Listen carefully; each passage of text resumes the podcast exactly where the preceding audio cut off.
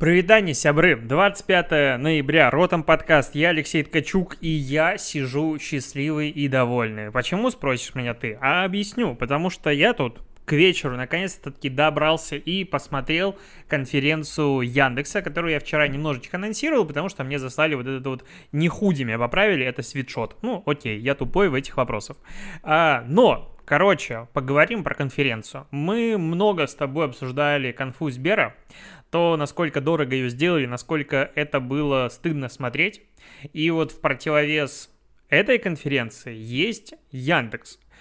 И честно, то есть первые минут 10 конференции я сидел с глупой улыбкой от того, насколько все сильно мне нравилось.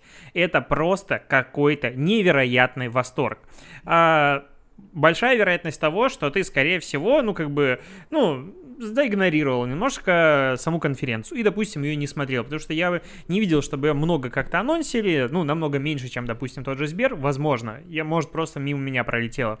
Но, э, ну, все выложено на YouTube, конфу ведет э, Пивоваров, и все начинается, в принципе, как вот такой качественный, дорогой, хороший, но ролик про какую-то компанию в формате интервью. И в целом все построено на том, что либо Пивоваров общается э, с топами Яндекса, либо топы Яндекса, кто-то какие-то там разные менеджеры, руководители продуктов, чего-то еще, они сидят как бы полубоком в камеру и что-то рассказывают. Реально обычный диалог. Вот как в хорошем интервью все сделано, так же и здесь. Где-то трясется камера, все переходы классные, цветокор, все замечательно вообще полный, ну, качество картинки восторг. Качество самого м, повествования, то есть нет никакой скуки. О каких-то вещах рассказывают. В, там в середине, допустим, Пиваров спрашивает про историю с Тиньковым. Ну, то есть как много компаний такое бы вставили в свою презентацию. И это обескураживает. Ну, то есть, да, давайте поговорим. Ну, они говорят не про это, не ошибка, там они дальше раскрывают мысль, но в целом звучит фраза о том, что, типа, единственный вариант для того, чтобы компании начали доверять, ну, завоевать доверие, это рассказывать о своих ошибках. Это, конечно же, не единственный вариант, но в целом это очень мощный инструмент. Я даже об этом пост написал.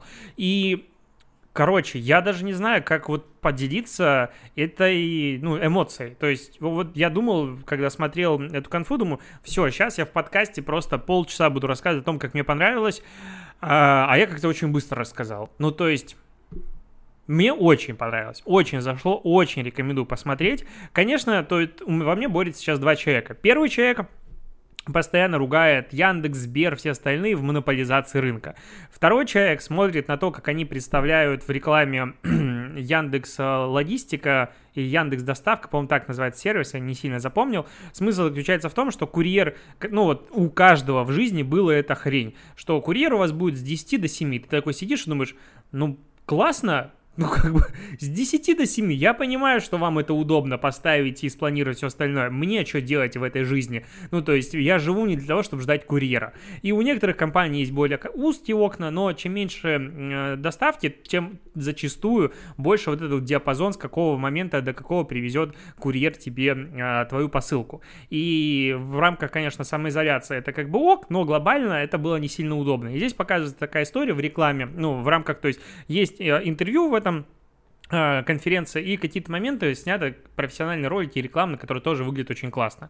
А, а есть типа сервис, которому Соответственно, твоя посылка приезжает в эти dark store э, Яндекс Лавки, которых сейчас как бы везде понатыкано в Москве, Питере. Э, соответственно, и тебе приходит смс, что твоя посылка у нас. Когда будешь дома, в течение 15 минут мы можем тебе ее привезти.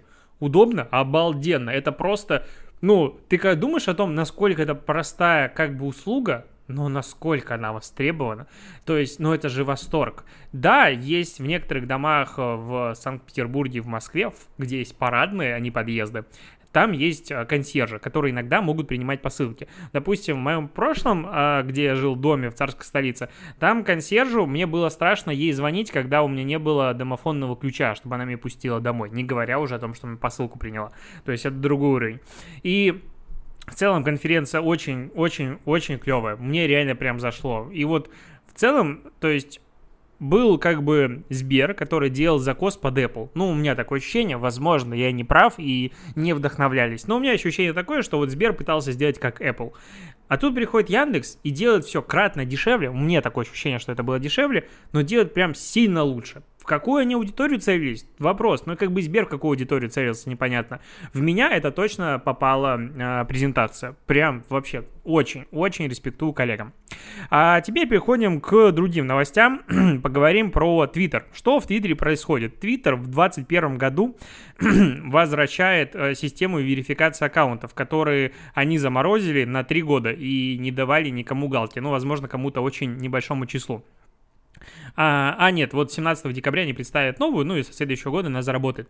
Кто сможет получить а, галочку? Для того, чтобы получить синюю галку в Твиттере, надо быть значимым и активным. И вот список 6 категорий аккаунтов, которые Твиттер считает знач значимыми. Первый это государственные, это страница госку э, госструктур, президентов, послов, министров, других официальных лиц. Хочется здесь пошутить, чтобы Твиттер после этого мог их игнорировать, фильтровать их контент и убирать как Трампа. Так, вторая категория это компании, бренды и организации. Они должны, э, например, индексироваться в Google Trends, торговаться на публичных фондовых биржах, упоминаться в Википедии и так далее. Ну, хотя бы есть понимание, что это должна быть за компания. Третье это новостные, это аккаунты СМИ и их сотрудников. Независимые журналисты и фрилансеры могут пройти верификацию, если предоставить не менее трех авторских статей, опубликованных в течение шести месяцев перед подачей заявки и отвечающих требованиям компании. Осталось понять, что за требования компании. Очень хочется увидеть, что там будет за требования компании, но как бы по логике, ну, в целом я могу получить тогда галку, потому что я типа фрилансер, я публикую больше статей в разных и всего остального, и, ну, посмотрим. Дальше идут развлекательные, это страница кино, теле, музыкальных студий, личные учетные записи актеров, исполнителей, режиссеров и бла-бла-бла. А для этого надо, чтобы было минимум 5 проектов в базе IMDb, а также упоминание на сайте уже верифицированной компании и в СМИ. А следующее это спортивные а, и активисты, последние организаторы другие влиятельные лица, аккаунт, владельцы аккаунтов используют Twitter для распространения информации о проблеме и призыва к действию. А кому не дадут? Не дадут э, верификацию информацию аккаунтам вымышленных персонажей, пародистов, фанатов домашних животных и все остальное. Кроме того, Твиттер говорит о том, что может забрать галку, если, типа, будешь делать не такой контент, вводить заблуждения, разжигать, а, героизировать насилие в твитах и все остальное. Короче, Трампа галку заберут. Ну, вряд ли, конечно, но не совсем понятно, вот почему, типа, Твиттер будет забирать галку, потому что галка является не привилегией, а галка, в моем понимании, верифицируют, что эту хрень пишет конкретно этот человек. То есть, чтобы, ну, во-первых, не было каких-то заблуждений у СМИ и всего остального, и какой-то фейковый аккаунт, чтобы не подставлял реального человека. А, а с другой стороны, ну, человек понимает, что за ним идет ответственность. И если там у кого-то забрать аккаунт, а, точнее галку, что изменится? Не совсем понимаю эту логику. А, кроме того, в 2021 году появятся другие способы идентификации и новые типы учетных записей и ярлыков. Ну, посмотрим, что будет в Твиттере. Вообще, грустно, на самом деле, что Твиттер в России это такая очень узкая какая-то тусовка, немного людей, и он как будто бы в какой-то момент взлетел, потом не взлетел, потом бренды туда зашли, но людей как будто туда не пришло.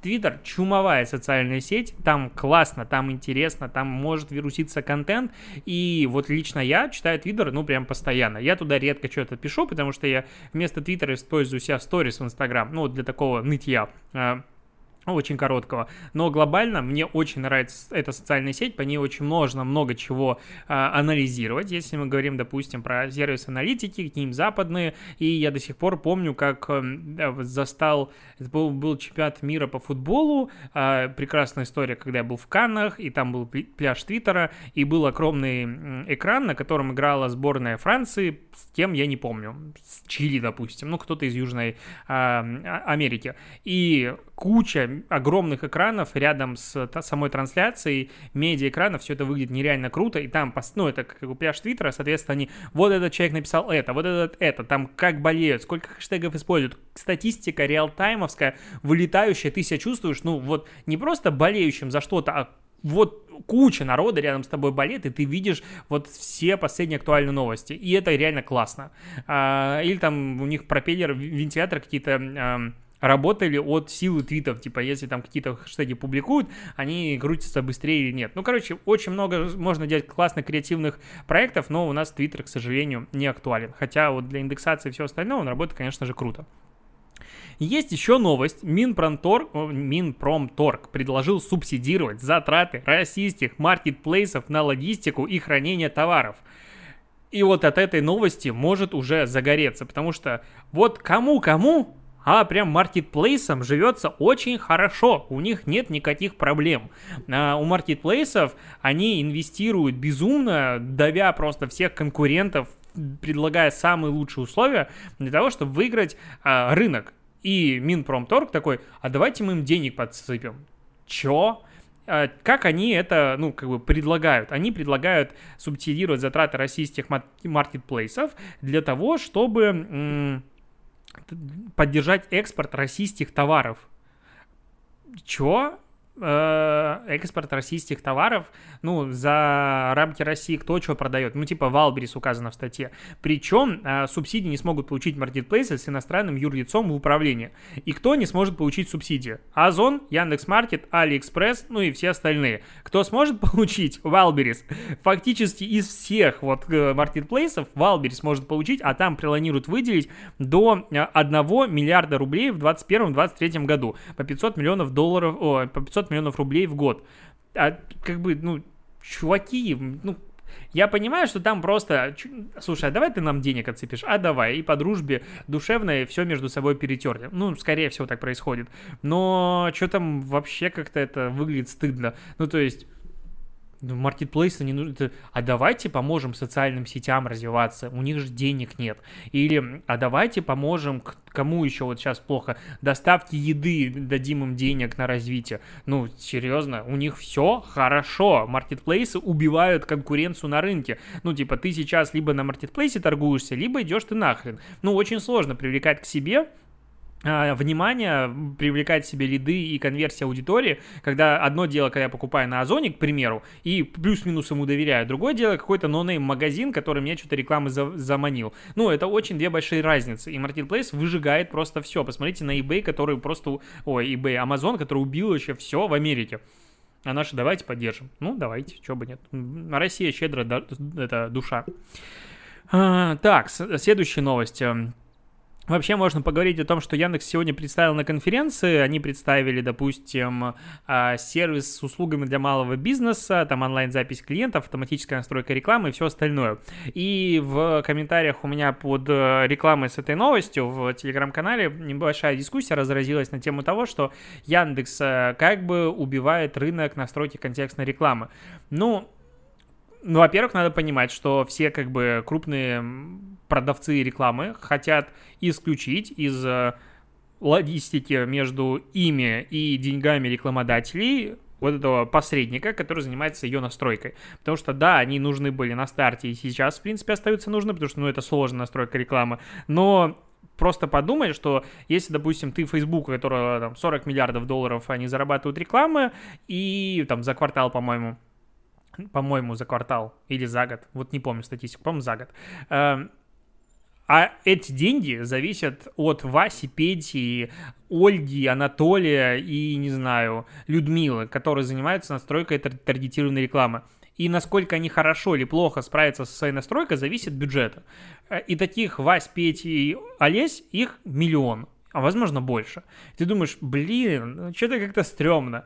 И было бы классно их убрать из вот этой вот как раз цепочки. И поэтому появляются кнопки продвигать в Инстаграме. Поэтому появляются все более упрощенные способы настраивать рекламу для большей части бизнеса. И здесь Яндекс говорит, малому бизнесу как бы настройка таргетированной, о, контекстной рекламы другими людьми можем ее исключить. Будет делать все сами, вот автоматизировано, там подписка, и дальше сервис начинает показывать твою рекламу на основе твоей целевой аудитории, конкурентов, всего остального, там, где как бы надо. Ну, это же классно. По сути, это кнопка «Сделать мне хорошо». О такой кнопки, если она будет эффективной, ну, так, как заявляют, мечтает каждый предприниматель ты платишь деньги и получаешь результат. Причем там идет оптимизация не на охват и переходы, а на заявки посещения офлайновые. Ну, то есть прям все хорошо. Такой кнопки реально мечтают все. Что делать контекст, контекстологам? Ну, у них будут другие задачи. Просто их, во-первых, может быть меньше, чем сейчас, а во-вторых, они будут заниматься более сложными проектами, перформанс-ориентированных компаниях, где пока автоматизация, ну и близко не подходит к тому, что надо там все будет хорошо. То есть это шаг абсолютно логичный, понятный, и в целом то, что малый бизнес получает инструменты для продвижения, это классно. Было бы еще классно, чтобы в Фейсбуке такая была кнопка, которая называется «Сделать мне хорошо», и в остальных социальных сетях, потому что вот на консультации сегодня разбирали вопрос формата есть, к примеру, на таргетированную рекламу бюджета каких-нибудь 30 тысяч рублей. Что с ними делать? И надо привлекать подписчиков. И вот мне кажется, что на бюджетах формата 30 тысяч рублей таргетолог не сможет сделать лучше, чем ты сможешь сделать кнопкой. Вот, ну, типа, чем ты сможешь делать самостоятельно. Да, надо будет потратить какое-то количество времени, разобраться, но, э, ну, таргетолог сколько будет стоить, чтобы был адекватный? То есть, ну, не за 5000 рублей, который, типа, настроит две кнопки, запустит какой-то э, убогий э, креатив и погнали. Ну, может быть, есть хороший таргетолог за 5000, если это ты, то я приношу извинения, но глобально по рынку в среднем нет. А, соответственно, кто-то адекватный, толковый будет стоить 10-15 тысяч. Ну, что-нибудь такое. И получается, ты половину бюджета, там треть-половину бюджета отдаешь просто за настройку, остальная половина уходит в сам бюджет. Если, не дай бог, еще нужно платить НДС, если надо еще платить э, комиссию, допустим, за зачисление, если нужно закрывать от бюджета, остается еще меньше. И вот таргетолог, соответственно, должен делать настройку с точки зрения стоимости клика, с точки зрения э, конверсии в подписку в два раза лучше, чем это бы сделал ты. И с учетом того, что если, допустим, мы говорим про простую задачу привлечения подписчиков, то там часто либо ты берешь, продвигаешь просто полезный контент, либо ты настраиваешь простенькую компанию, запускаешь и смотришь на широкую аудиторию, как это все работает, то в целом там само с собой каким-то образом да, оптимизируется. Сначала ты денег сольешь, потом научишься, и все будет эффективно. С таргетологом, ну, как бы риск нарваться на хреново за 15 тысяч рублей, он далеко не нулевой.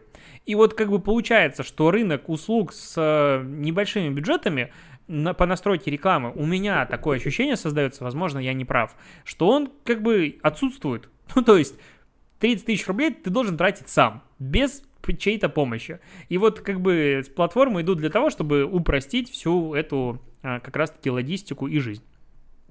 А, что еще? Южная Корея штрафовала Facebook на 6 миллионов долларов за передачу данных пользователей сторонним компаниям. С 12 по 18 год Facebook, э, ну, э, точнее в Южной Корее установили, что э, Facebook передал личные данные, по крайней мере, 3,3 миллионов пользователей сторонним компаниям. А, каким образом это происходило? Пользователи входили в сторонние сервисы, используя Facebook, и личная информация их друзей также передавалась этим сервисам. Ну, короче, та же утечка, как была с Google Analytics. Их оштрафовали, а, штраф не сильно большой, но как бы я просто говорю о том, что, во-первых, штрафуют не только в России, конечно, причины есть разные, но в целом контроля и внимания к Фейсбуку и другим площадкам становится везде очень много, потому что часто они немножечко забивали на здравый смысл и закон, и поэтому в ближайший год-два нас ждет еще огромное количество дел по поводу каждой платформы, и каждый раз они будут оправдываться. А, так, идем в рекламу, поговорим про рекламу Бруснити. Помнишь, была реклама э, это застройщик, ее снял Найшулер, по-моему. А в этой рекламе девочка ходит такая вся серьезная, она уходит из хрущевки убитой, идет по двору, там кидает мишку своего, садится в машину, показывает факт типа своей прошлой жизни. И, короче, на эту рекламу ФАС возбудил дело против застройщика Брусника за дерзкую рекламу. Мотивация. А зрители считают, что информация в рекламе преподносится таким образом, что, в кавычках, формирует негативное отношение к лицам, живущих в многоэтажных домах застройки прошлого века, а также к лицам, которые не, используют, не, испо, не воспользовались услугами компании. А, в этом видит нарушение законной рекламе. Я считаю, что а, если на эту рекламу люди не пожаловались, то Бруснике надо было самой пожаловаться на эту рекламу, чтобы привлечь себе внимание, потому что об этом напишут сейчас, конечно же, все. Ролик получит второе дыхание, все пойдут смотреть, что же там создает такое негативное восприятие, и в целом это классно. Ну, то есть для брусники, ну, так как э, в этой, ну, рекламе нет ничего ужасного, ну, глобально, то есть там нет дикого сексизма или, в принципе, сексизма, там ничего такого нет. Там провокационная, но в рамках классная реклама, очень мне зашла. А, все хорошо снято. Ну, это идеальный просто второе такое дыхание для, комп, ну, для рекламной кампании. С тем учетом, что штраф там будет опять копеечный, типа там 150 тысяч рублей или 50 тысяч рублей. Короче, какие-то очень небольшие штрафы у ФАСа, э, то, конечно, такое количество публикаций за такое количество денег в жизни бы никто не получил. В принципе, надо в пиар-учебниках прописывать, что если ты хочешь получить дополнительный охват и рекламе, делай так, чтобы ФАС возбудил про нее уголовное дело. А, не уголовное дело, а, в принципе, разбирательство. А, так, поговорим про Pornhub, как-то давно его... Так, тут курьеры с едой пришли, поэтому надо заканчивать подкаст. А, поговорим про Pornhub в конце. А, мята. Pornhub выпустил рекламу ко Дню Благодарения. Очень прикольная. В этой рекламе меня позабавило две вещи. Э, ну, во-первых, сама реклама, а во-вторых, короче, День Благодарения, все сидят, американские семьи у себя дома, собираются вокруг этой индейки, поднимают бокалы, э, вот, и в каждой, ну, первой семье муж говорит, ну, давайте поблагодарим сейчас э, там, этот год за, ну, вот, начни ты. И говорит это жене, она такая, я благодарю за и не знает за что. И потом начинает показывать, что в каждой семье все держат боканы, бокалы и не знает за что благодарить год, потому что год был говнище. А, конечно, можно, я уверен, что можно благодарить год за то, что мы все начали проводить больше времени с семьей и все остальное. То есть есть плюсы в этом году, не надо говорить, что он прям ужасный, не надо его обижать, у нас еще месяц. Сейчас мы обижаемся, а нам как подкинет. А, вот, и что происходит дальше? Что меня позабавило в рекламе? Что в каждой семье все бухают. Ну, то есть, как бы неотменный а, атрибут Дня Благодарения и вот этого традиции выпить за столом. То есть, э, это так странно, но мне это как-то бросилось в глаза. Ну, так как я уже пытаюсь каждую рекламу вот считывать с позиции безопасно, небезопасно, здесь все пьют. И это как бы показывает, что нормально.